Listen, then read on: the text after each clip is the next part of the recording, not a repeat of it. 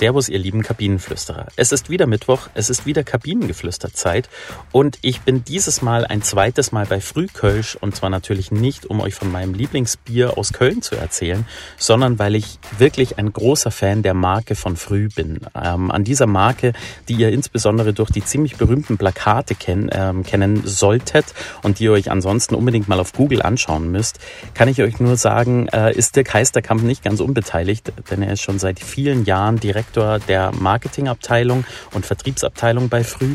Und genau über dieses Thema möchte ich heute mit ihm reden. Ähm, ich kann mir vorstellen, wenn ihr vor zwei Wochen schon gut unterhalten wurdet, werdet ihr auch dieses Mal viel mitnehmen. Ähm, ja, nehmt ähm, quasi die Erfahrung eines Mannes, der seit vielen Jahren Marketing macht, einfach mit auf.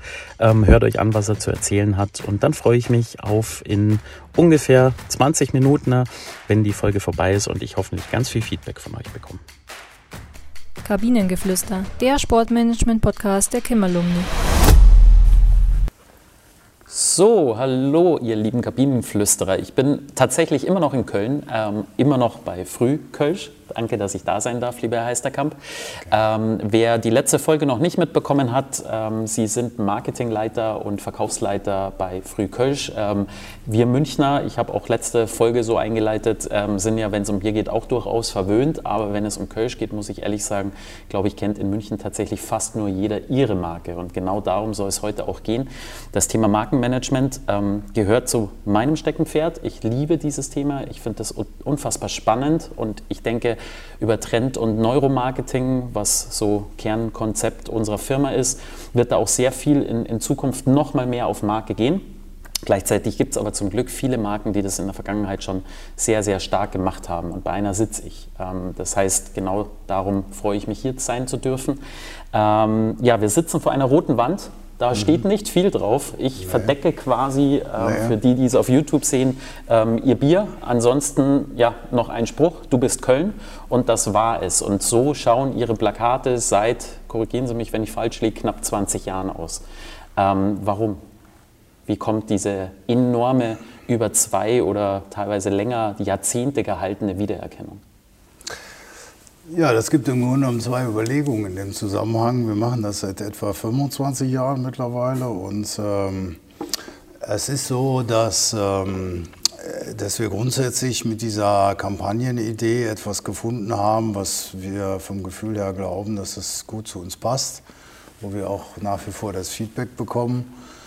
Ähm, Im Marketing sucht man ja immer nach äh, USPs, also sprich nach Positionierung, die sich differenzieren von Mitbewerbern. Äh, eine rote Wand, äh, eine rote Kampagne, so wie wir sie seit ungewöhnlich langen Tagen da pflegen, war eigentlich äh, eine fantastische Idee damals. Wir halten an ihr fest. Jetzt kann man prinzipiell sagen, dass ähm dass da immer so ein paar Sachen mitspielen, die gar nicht so bekannt sind, wenn man nicht aus dem Marketing kommt. Aber mhm. was ich zum Beispiel selber immer sehr faszinierend finde, es ist gar nicht so einfach, einen Rotton in allen Druckprodukten etc. immer zu treffen. Und teilweise gehst du von Druckerei A zu B, gerade bei euren Labels, äh, mhm. und plötzlich ist vielleicht der Rotton ein bisschen anders. Also wie, wie kann man sowas schützen? Wie genau seid ihr auch, wenn es um euren Farbton geht? Ja, es ist in der Tat ein Problem, ne? weil äh, natürlich, äh, sagen wir mal, die Vorgabe des konkreten Pantone-Tons ist natürlich immer die gleiche. Ja. Allerdings äh, ähm, gibt es ja die Eigenschaften, je nachdem, welches Trägermaterial man hat, ja. jetzt Papier oder Plastik wie ja. beim Kasten oder so, ist es natürlich nicht immer einfach zu treffen. Ja. Äh, bedarf äh, im Einzelfall manchmal sehr vieler Versuche. Und äh, wenn man alles genau nebeneinander stellt, äh, ist es auch manchmal so, dass es Abweichungen gibt. Mhm. Aber das ist eben die Kunst, äh, das so hinzubekommen, dass das eigentlich funktioniert. Mhm. Was prinzipiell beachten Sie, wenn es um Ihre Marke geht? Also ähm, gehen wir mal so die einzelnen Punkte durch. Wir haben die Farbe, ich glaube, die ist, mhm.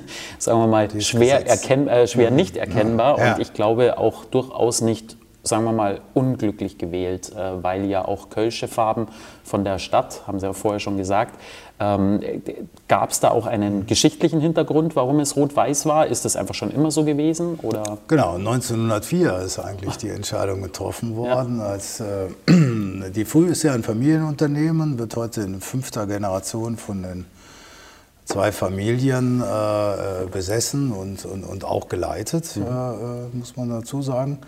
Und äh, der Urvorfahre, also der Gründer des Unternehmens, Peter Josef Früh, hat äh, für sich selber die Farben übernommen, die Farben der Stadt. War damals, wenn man so will, cleveres Marketing. Sehr. Äh, zumal er ja auch so clever war, die, die, unser Stammhaus zu begründen in der Nähe vom Dom. Mhm. Äh, warum hat er das getan? Weil damals die Überlegung für eine Gastwirtschaft war, ja, da laufen immer Leute hin. Ne? Mhm. Da ist ein guter Platz. Tatsächlich habe ich da sogar meinen Junggesellenabschied gefeiert in dieser, ähm, ja, in ihrem Stammhaus und muss sagen, ich finde, ähm, was da auch immer dazugehört, ist ja auch diese Art der, der Kellner, weiß ich mhm. gar nicht, wie die im Kölschen heißen. Ja, die Kürbisse. Mhm. Ähm, dieser, dieser enorme Humor und gleichzeitig ja. wirken sie auch sehr humorlos, obwohl genau das sind sie eigentlich nicht.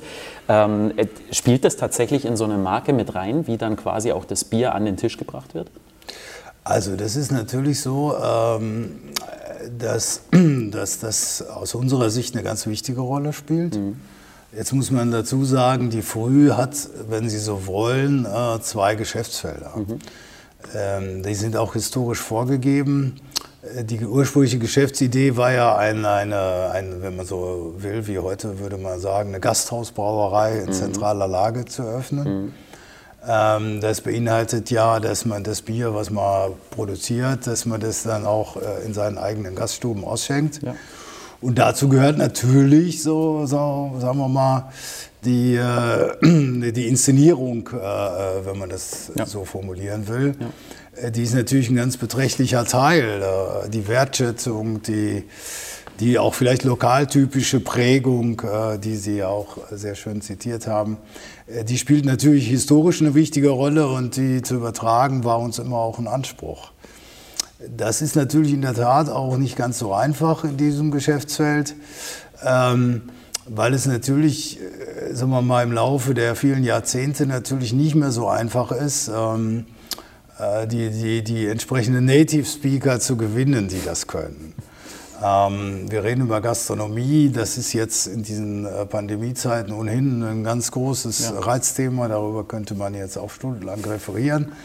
Ähm, wenn wir das mal außen vor lassen und, und wir unterstellen, wir hätten jetzt ein ganz normales Geschäft, ähm, dann ist es natürlich so, wir beschäftigen Mitarbeiter aus über 40 Ländern und ähm, diesen kölschen Habitus zu finden, dass er nicht aufgesetzt wirkt, ist natürlich eine Frage des Feintunings und die muss sich natürlich auch im Einzelfall finden. Das ist also nicht einfach. Das ist eine der Kernherausforderungen von Kölner Gastronomie mit Sicherheit aber auch von bayerischer Gastronomie. Ja, mhm. denke ich auch. Ich meine, ähm, prinzipiell ist ja dieses Verhaltensthema, mhm. ich meine, da gibt es ja auch diverseste Marketingfachbegriffe dafür, aber ich, ich persönlich finde mhm. das immer gar nicht so wichtig, sondern eben ähm, der Kontakt, der persönliche Kontakt von der Person, die dir wirklich diese Flasche Bier oder in eurem Fall das kleine Gläschen mhm. hinstellt, ähm, der, der trägt ja seine komplette Persönlichkeit mit der Marke mit in den Kunden, in den ja, jeweiligen Konsumenten in dem Sinne. Ähm, wie versucht ihr oder habt ihr versucht, diese Thematik dann quasi auch in die Supermärkte zu transferieren? Also auch wirklich dieses Markenfeeling des, der kölschen Sprache mhm. ähm, damit reinzubringen? Weil Sie haben ja vorher selber gesagt, auf Ihren Plakaten wird tatsächlich in der Regel nicht Kölsch gesprochen, sondern mhm. Hochdeutsch. Mhm. Ja, das ist, äh, ist natürlich so, äh, grundsätzlich aus der Historie heraus äh, sind ja die heutigen Angebotsformen in Flaschenform, aber auch in den 5-Liter-Dosen und alle, überhaupt Halbliter-Dosen, ähm, die sind ja dem Umstand geschuldet, dass es irgendwo einen Markt dafür gab. Und äh, natürlich versucht man bei so einer profilierten Marke wie Früh, äh, möglichst viele Voraussetzungen, die man hat, die man geerbt hat, die man entwickelt hat über Jahre, die, dass diese DNA sich in jedem Gebinde, was man dem Markt vorstellt, dass sie sich auch wiederfindet. Mhm. Äh, wir haben zum Beispiel ja die Situation, dass wir unsere Einweggebinde, die, die recht erfolgreich laufen, also beispielsweise die Halbliterdose, aber auch dieses 5-Liter-Partyfässchen, mhm. die sind ja in diesem charismatischen rot-weißen Design. Mhm. Äh, das müssen wir jetzt mal gucken, kann man jetzt hier so schlecht äh, visualisieren. Mhm. Ähm, Fakt ist, sie sehen anders aus als die Flasche. Mhm. Was ja eigentlich als Marketing so ist, ja, wie geht das denn? Das macht man nicht. Ja. Wir machen das deswegen, weil das irgendwo äh, historisch gewachsen ist. Wir halten daran fest, weil wir das Feedback auch bekommen, das ist die DNA der Marke. Mhm. Und auf diesem äh, Gebinde findet die sich eben aus unserer Sicht in idealer Weise dann wieder. Gut, ähm, weil Sie gerade mhm. gemeint haben, wie man das mhm. visualisieren kann. Ich würde sagen, beim Video werden wir es einfach einblenden und beim ja. Podcast lassen wir uns das einfallen. Mhm. Wahrscheinlich in der Beschreibung, dass wir es euch verlinken, ähm, dass ihr euch das auch wirklich mal anschauen könnt, weil ich es tatsächlich bei euch ganz mhm. entscheidend finde. Also die Marke muss man fühlen und sehen. Äh, gut, das muss man jede Marke, aber ich finde, bei euch wird sie auch fühlbar. Ähm, Sie haben gerade von der DNA gesprochen. Was gibt es da sonst noch an Werten, die Sie dieser DNA zurechnen würden? Also für uns ist ganz entscheidend, äh, dass wir die Haltung der, der Inhaberfamilie eigentlich immer im Prinzip als Firmenkultur nicht nur geerbt haben, sondern auch heute noch pflegen. Mhm. Äh, das ist die, nicht immer so jedem Populismus nachzulaufen, sondern wir versuchen irgendwo die traditionellen Werte möglichst äh, lange zu bewahren. Und das ist unter anderem auch das Thema Qualität und in dem Fall auch Langsamkeit. Mhm. Also wir sind hier angetreten und unsere Technik ähm, lebt das sehr intensiv. Ähm, wir geben uns sehr viel Mühe, äh, das Bier entsprechend reifen zu lassen. Äh, deswegen gehören wir auch zu einem Verbund von im Moment 28 Privatbrauereien, die dieses Siegel Slow Brewing äh, führen dürfen. Mhm. Und wenn man sich da auch wieder mit ein bisschen beschäftigt, das ist natürlich so eine so eine Philosophie, die da gelebt wird, dass man sagt, okay, die längere Reifung ist zwar wesentlich äh, kostenintensiver, mhm. führt aber im Zweifelsfall dazu, dass äh, sich äh, sogenannte Fuselalkohole, das ist sehr technisch, besser absetzen können. Sprich, die längere Reifung führt zu einer höheren Bekömmlichkeit, wenn man mhm. auf einen kurzen Nenner bringen will. Das war hier immer wichtig, auch mhm. in schwierigen Zeiten, wo, die, wo, wo es auch sicher nicht so war wie heute äh, wobei wir uns ja in der Corona-Pandemie wieder ein bisschen in diese Richtung entwickeln, die Haltung zu haben, wir machen immer das, von dem wir überzeugt sind, dass es das Beste für das Produkt ist, aber mhm. auch für die Marke und für Generationen, die noch kommen werden. Sie hatten von Slow Brewing gesprochen, also von diesem mhm. ja auch Zertifikat, das Sie ja dadurch auch führen. Mhm. Ähm, unter anderem, ich muss sagen, mir war es neu. Ich, mhm. ich, ich wusste, dass es mhm. ein Qualitätsmerkmal ist. Ich wusste aber zum mhm. Beispiel nicht, dass es eben äh, Brauereien gibt, die sich das auch mhm. tatsächlich wirklich so gezielt vornehmen. Äh, als Münchner kennt man die Stiegelbrauerei relativ gut und noch die ein oder andere Brauerei, die da auch mit dabei genannt wurde, wie das Freibinger Hofbräu Freisinger Hofbräuhaus. Ähm, also eigentlich bekannte Namen und trotzdem ja, ist es wahrscheinlich jetzt die große Aufgabe, Aufgabe, das irgendwie an die Leute zu transportieren. Weil ähm, wenn ich es nicht kenne als Münchner, dann wird vielleicht, werden es wenige mhm. kennen. Ähm, was gibt es da für Ideen? Also sind da schon Dinge auf den Weg gebracht worden, um das Thema stärker zu spielen? Ihr habt es auf den Plakaten mhm. inzwischen, mhm. aber... Also wir sehen diese Besiegelung äh, schon so als ein Qualitätsmerkmal. Insofern wollen wir das Siegel natürlich mit Stolz tragen und auf, auf vielen Publikationen findet sich das wieder wenn Sie am Eingang gesehen haben, dann ist es ja auch in der Eingangstür ja. unserer Verwaltung ziemlich ja. prominent platziert. Also wir, wir adaptieren das zum Beispiel bei Ausschankwagen. Da gibt, finden Sie das an jedem Ausschankwagen irgendwo diese, eine Kopie dieses äh, Siegels. Also wir bekennen uns schon aktiv dazu. Wir werden das jetzt auch ein bisschen aktiver noch in entsprechende kommunikative Themen im mhm. Rahmen unserer Plakatdurchgänge äh, spielen. Mhm wo wir das auch mehr inhaltlich noch zum Thema machen wollen. Ähm, kollektiv für den gesamten Werteverbund der, der zertifizierten Snowbrewer ist das natürlich tendenziell eine, eine echte Herkulesaufgabe, mhm. logischerweise, weil natürlich die ganzen Brauer erstmal Marketing für sich selber machen und äh, der Verband selber Klar oder der Verein in dem Fall, der hat natürlich nicht die wirtschaftlichen Möglichkeiten, durch Fernsehwerbung oder andere Dinge ja. Äh, dieses Thema voranzubringen. Wir sind aber ganz guter Dinge. Äh, wir merken natürlich gerade in diesen Zeiten, wo, wo viele Leute nicht das Leben führen können, wie sie es gerne führen, dass man die Bereitschaft hat, sich mit fundamentalen Fragen auseinanderzusetzen, auch stärker mit Produkten auseinanderzusetzen. Mhm. Das ist ja nicht nur beim Bier so. Äh, wir erleben ja endlich und überfällig endlich mal eine Diskussion um äh, äh, landwirtschaftliche Produkte, um Fleisch, um Tierhaltung, um andere Dinge. Ja. Und in diesem Zusammenhang glauben wir, dass diese konsequente ja, Berechenbarkeit, äh, Philosophie, äh, Dinge anzugehen, das spielt ja auch eine Rolle, sagen wir mal, wie gehe ich mit meinen Lieferanten um und so weiter und so fort. Mhm. Das sind ja verschiedene Kriterien, die da zu der Besiegelung führen. Mhm. Das sind Themen, die, glaube ich, perspektivisch äh, wichtiger werden. Also ähm, wir, wir machen ja Neuromarketing und mhm. ein Teil des Neuromarketings für uns bedeutet, die Trends der Zukunft vorherzusehen und das gleichzeitig wieder so aufzubereiten, dass man die Bedürfnisse der Menschen der Zukunft schon vorhersehen kann, um sie dann so in das Marketing zu integrieren, dass sie unterbewusst bei den Leuten hängen bleiben. Also dass sie das Gefühl haben, ja, das ist meine Brauerei und das eben nicht heute, was noch einigermaßen einfach ist, sondern eigentlich morgen und übermorgen. Und jetzt haben Sie schon gesagt, Sie glauben, da kommt ein gewisser Trend in diese Richtung, der ist definitiv wahr. Also da mhm. bin ich komplett bei Ihnen. Ich würde es fast Ernährungsachtsamkeit nennen, sozusagen. Ähm, und dann mhm. gibt es aber noch einen zweiten Punkt, den ich total spannend finde bei euch, weil den müsst mhm. ihr nicht spielen, weil ihr tut es schon. Mhm. Ähm, es kommt eindeutig eine Re-Regionalisierung. Ähm, mhm. Das heißt, die Leute sind wieder stolz, woher sie kommen. Es kommt wieder eine Dialektisierung. Es kommt ein, äh, ein wo komme ich her und was bedeutet das und eben auch, wo kommen die Produkte her. Mhm. Ähm, jetzt seid ihr in einer Karnevalshochburg, die sich durchaus auf die Fahne schreibt, auch mit dem ein oder anderen Nachbarsstädtchen, mhm. äh, sagen wir mal, emotionalen Krieg zu führen.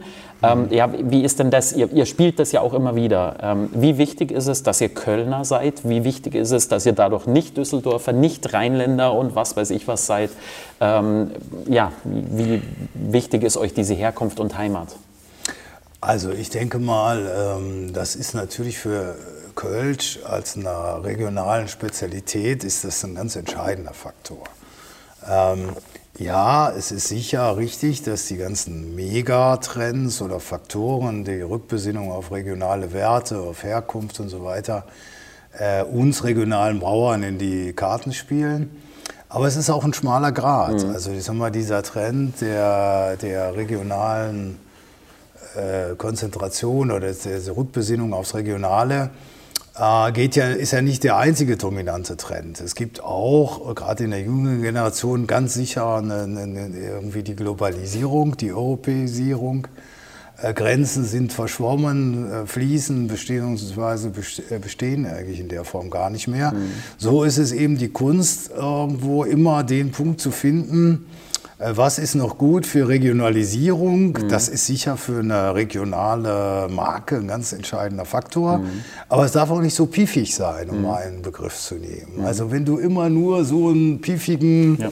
regionalen äh, Kurs da fährst und, und das auch sehr offensiv machst, dann, ähm, dann, dann, dann, kommt auch ein schmaler Grad, wo sich natürlich künftige Generationen oder Trendsetter, die ja auch wichtig sind, äh, vielleicht ein Stück weit von dir entfernen und sagen, das hat mein Vater so gemacht oder mein Opa und ja. äh, insofern, das ist aber nichts für mich. Ne? Ja. Also da müssen wir auch so ein bisschen aufpassen, dass wir nicht so sagen wir mal, so Markenschicksale, da gibt es ja ganz viele. Ne? Also ich meine, wer spricht heute von Grundig und von Ernte 23? Ne? Das waren auch werbeintensive Marken, so in ja. meiner Jugend, sag ich mal. Ne? Ja, ich glaube, da gibt es in Köln ja auch einige. Ja. Kölnisch Wasser haben wir vorher schon kurz angesprochen. Und Kölnisch so. Wasser ne? ist ja auch jetzt ein gutes Beispiel für ein regionales Produkt. Ja. Äh, aber beim Kölnisch Wasser, ich, will ja, ich bin ja jetzt nicht so im Thema, ja. aber immer, wir kennen ja auch so Themen wie Birkenstock-Sandalen ja. und dann auf einmal ist es wieder sexy und die haben jetzt eine leicht andere Form und irgendwo in Mailand guckst du auf einmal, hey, Birkenstock. Ne? Ja.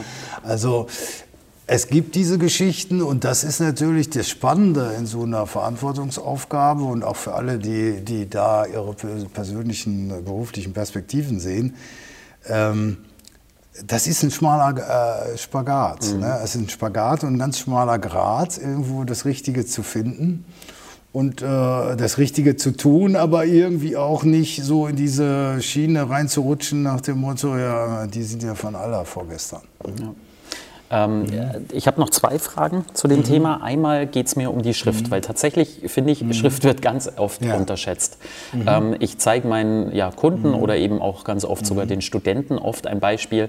Ähm, I will find you in zwei verschiedenen Schriften. Einmal so ein bisschen, sagen wir mal, düster, fast schon Ja. horrorfilmmäßig und einmal mit ein paar Herzen, total fröhlich, ein bisschen schwunghafter als Schrift und halt mit einer völlig anderen Botschaft. Jetzt geht ihr gerade den gleichen Weg. Ihr habt ähm, euch entschieden, bei der Mhm. relativ neuen Kampagne sozusagen oder den neuen Plakaten eine deutlich schwunghaftere Schrift ähm, zu wählen. Mhm. Kann könnt ihr euch alle, zeigen, genau, ja. könnt ihr euch Das auch alle mal im Internet anschauen. Ja, was Neues und ähm, Ich kann gerne das andere. ja, hier haben wir mal noch so ein klassisches. Genau. Da kann man das ganz gut sehen oder vergleichbar. So. Müssen wir nur hochhalten, genau. Mhm. Ähm, Das war so die, die, die alte Schrift, die eine bestimmte genau, äh, vorgegebene Norm hat. Genau, perfekt. Und äh, jetzt sind wir natürlich wesentlich plakativer geworden. Genau. Hintergrund ist der, wir vergleichen jetzt gerade Querformat mit Hochformat, ist auch nicht so ganz glücklich. Ähm, da haben wir vielleicht noch ein anderes hier. Naja, leider natürlich nicht. Ähm, Aber einerseits haben Sie ja schon gesagt, Lesbarkeit ist ein Mhm. die Lesbarkeit Thema. ist natürlich ein ganz wesentliches Thema. Wir hatten gerade bei so reduzierten, und wir versuchen ja immer sehr reduzierte Botschaften Ja. äh, zu übermitteln. Ja. Und wenn die dann klein sind und die Werbeträger vorgegebenermaßen wie bei einem Bushäuschen CLP halt äh, überschaubar sind, dann, dann ist es natürlich schwierig, die Botschaften zu verankern, wenn sie so klein und fein sind. Ja. Man könnte jetzt als Gegenargument sagen, ja, dann werden sie ja lieber entdeckt oder ist mehr Involvement bei. Also es gibt immer für und wider. Wir glauben, dass in dem heutigen äh, üblichen Verhalten, wo man auf dem Fahrrad fährt und sich auf den Verkehr konzentrieren muss und so, Ja. die plakativere Aussage besser ist. Ja. Uns auch eine gewisse Frische gibt. Äh, wenn man jetzt viele Jahre das Gleiche gemacht hat, äh, ich, ich habe auch das Gefühl, wir werden ein bisschen dynamischer und zeitgeistiger dadurch. Aber das ist wie bei so vielen Sachen. An der Uni würdest du lernen, da machst du dann Pre-Tests und Verbrauchertests.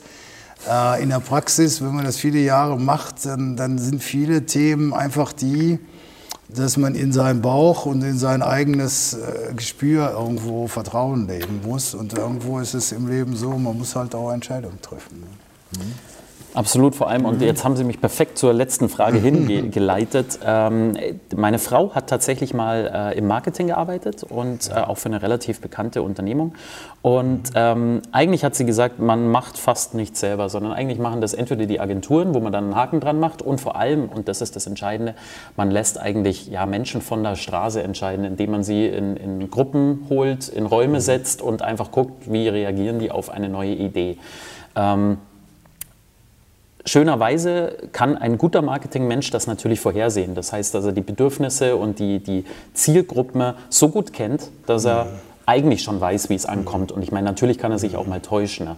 Ähm, aber in der Regel halt trotzdem irgendwie den Nerv schon treffen würde. Wie gehen Sie davor? Wie, wie schaffen Sie es, die Leute schon zu kennen, auch wenn sie sich natürlich in einem Wandel befinden, auch wenn es neue Zielgruppen gibt. Ähm, wie, wie versuchen Sie da die unterbewussten Ebenen oder Bedürfnisse sozusagen auch wirklich schon zu erahnen? Also das ist natürlich so, äh, dass äh, mir diese Dinge bekannt sind, weil ich auch in der Historie schon mal für größere Häuser gearbeitet habe, ähm, die jetzt national irgendwo zu den Marktführern gehören. Es ist hier im Mittelstand natürlich vieles anders. Ja. Und äh, da ist in der Tat dieses Momentum entscheidender, dass man sich auf sein eigenes Gespür verlässt. Ja. Das ist aber auch jetzt nicht so eine Sache, ja, wie, hat der, wie bin ich heute aufgestanden, sondern ähm, es gibt auch ein kleines Team, äh, in dem man Dinge diskutiert, Empfindungen diskutiert. Wir hier im Mittelstand oder in, der Regionalität haben einen entscheidenden Vorteil, das ist der, dass wir ja nicht nur Marketing betreiben als, als Abteilung, sondern wir sind auch für den Verkauf zuständig. Das heißt, wir sind auch ständig, also für die Dinge, die, wir, die ich mir jetzt ganz konkret in, mit Hilfe von Agenturen und meinem Team da ausdenke, bin ich, weil ich auch persönlich hier unser Key-Accounter bin, also sprich der Großkundenbetreuer, äh, bin ich immer der Erste, der das dann da vorstellen darf. Äh, und dem Herrn Edeka, dem Herrn Rewe oder dem Herrn Kaufland. Und äh, wenn man das viele Jahre macht, dann hast du schon ein gutes Gespür so dafür, beziehungsweise wenn du es nicht hast, dann kriegst du relativ schnell ein Feedback dafür. Und auch da ist es natürlich immer so, dass du am Ende keine Garantie dafür geben kannst, äh, dass alles funktioniert. Ja. Also es gibt in so einer Vita dann Dinge, die, die, die da so gelaufen sind und andere, die so gelaufen sind. Muss unterm Strich halt äh, am besten die meisten positiven Geschichten produzieren. Das heißt, die alten Regeln, Try and Error des Marketings und insbesondere ähm, ja, sozusagen auch einfach mal ähm, Dinge auszuprobieren und festzustellen, ob es eben klappt oder nicht, die haben ihre ja Gültigkeit nicht verloren. Genau. Also das macht ja auch Spaß. Also ja. ich sag mal, wenn du jetzt wirklich nur da irgendwie immer nach Schema F arbeitest ja. oder äh, ich sag mal, wir alle haben da mal studiert, der eine ist dabei, der nächste ist ja schon ein bisschen länger her äh, wir kennen alle diese theoretischen Dinge und äh, die haben ja auch irgendwo die Bewandtnis. Aber am Ende ist es nicht für uns so entscheidend, was General Motors in den 80er Jahren entschieden hat, sondern das ist einfach in der Tat, dass du lebst deinen Beruf mit einer gewissen Passion und ja. dann musst du halt, ähm, das findet meine Frau manchmal nicht so doll, dass ich nie bei der Sache bin, wenn wir einkaufen gehen, aber ich versuche dann halt irgendwie aus jedem Schritt, den wir aus der auszugehen, da versuche ich auch irgendein Gefühl mit nach Hause zu bringen. Ja. Ich beobachte gerne Leute, was sie so tun. Ich kann jedem im Marketing, äh, zumindest im Konsumgüterbereich, nur empfehlen, äh, beim Einkaufen halt nicht nur auf seinen Zettel abzuarbeiten, sondern auch das Verhalten der ja. anderen zu beobachten. Ja. Das finde ich nach wie vor spannend. Ja. Und ähm, da fließen natürlich die Erkenntnisse ein. Gut, tausend Dank. Das heißt, ich halte fest, mhm. eine, eine Marke, die Ihnen einfach auch äh, Leitplanken bietet, nach links und rechts, äh, wo Sie eh gar nicht groß ausbrechen können und da drinnen dann wirklich ausprobieren, ausprobieren, zugucken, verstehen. Das ist im Endeffekt Ihr ja, Erfolgsgeheimnis, wenn man so möchte. Also wir sind in der Tat über viele Jahre jetzt relativ erfolgreich, äh, äh weil, weil das ja von den Rahmenbedingungen auch nicht so einfach ist. Das, ist das Bierbrauereiwesen ist halt keine Wachstumsbranche, weil der Pro-Kopf-Verzehr ja leider über die vielen Jahre immer rückläufig war. Ja. Wir haben mehr oder weniger unser Volumen halten können ähm, und sind damit auch nach eigenem Empfinden recht erfolgreich gewesen. Aber es ist in der Tat so, wie Sie sagen, das ist halt das Gespür, das man entwickeln muss und dass man wissen muss, jetzt muss man irgendwo ein paar Initiativen ergreifen.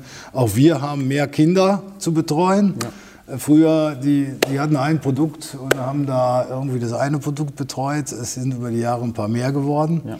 Aber ähm, äh, die Passion, die man letzten Endes für diese Aufgaben entwickeln muss, äh, das kann ich auch nur jedem Studenten da sagen. Äh, das ist aus meiner Sicht das ganz Entscheidende. Ist natürlich, dass man das Glück hat und auch die Agilität hat, da jemanden zu finden, der auf einen setzt und vertraut. Das ist auch ja. nie einfach. Das war früher nie einfach, ist heute sicher nie einfach. Aber wenn man dann in so einer Position ist, dann ist das Entscheidende, dass man eine hohe Identifikation hat und äh, ja, das nicht als nur so als Beruf sieht, sondern auch als Berufung, logischerweise. Hervorragendes Schlusswort. Gerne. Ganz herzlichen Dank, auch im Namen nicht nur der Kim-Alumni, sondern all unserer Hörer und Zuseher. Äh, mir hat es Spaß gemacht. Ich werde euch auch ja. weiterhin treu bleiben und äh, wirklich tatsächlich immer früh äh, trinken, wenn ich hier bin. Ähm, klar, auch bedingt durch die Viktoria. Und ja, hat mir sehr viel Spaß gemacht. Dankeschön. Ja, vielen Dank. So, ihr lieben Kabinenflüsterer, das war es also jetzt auch von der zweiten Folge von Frühkölsch mit Dirk Heisterkamp. Ich kann mich nur ganz herzlich bei ihm bedanken ähm, für die in meinen Augen extrem spannenden Eindrücke, äh, nicht nur zur Marke Frühkölsch, sondern auch zum Thema Corona, was in der ersten Folge Hauptthema war. Ähm, ich bin extrem gern bei ihm gewesen, weil ich finde, dass man äh, von solchen Leuten, die seit vielen, vielen Jahren im Marketing unterwegs sind, auch noch wahnsinnig viel lernen kann. Also auch ich mit meinen ja, knapp 40 Jahren ähm, und meinen 15 Jahren Erfahrung, ähm, habe da immer noch die Möglichkeit, super viel zu lernen und ich hoffe, euch ging es nicht anders. Ich freue mich auf in zwei Wochen, wenn es dann wieder heißt, ein neues Kabinengeflüster ähm, steht an. Ich freue mich natürlich auch über euer Feedback, gerne über Instagram, über meine Seite oder über die Kim Alumni. Ihr dürft mir auch ansonsten über alle Kanäle schreiben, habt ja meistens auch meine Kontakte schon. Und ähm, solltet ihr mal einen Wunsch haben, wer im Kabinengeflüster auftauchen soll, natürlich auch gerne her damit. Und ansonsten bleibt jetzt nur noch zu sagen, Servus, schöne Zeit und bis zum nächsten Mal. Kabinengeflüster, der Sportmanagement-Podcast der Kimmerlunge.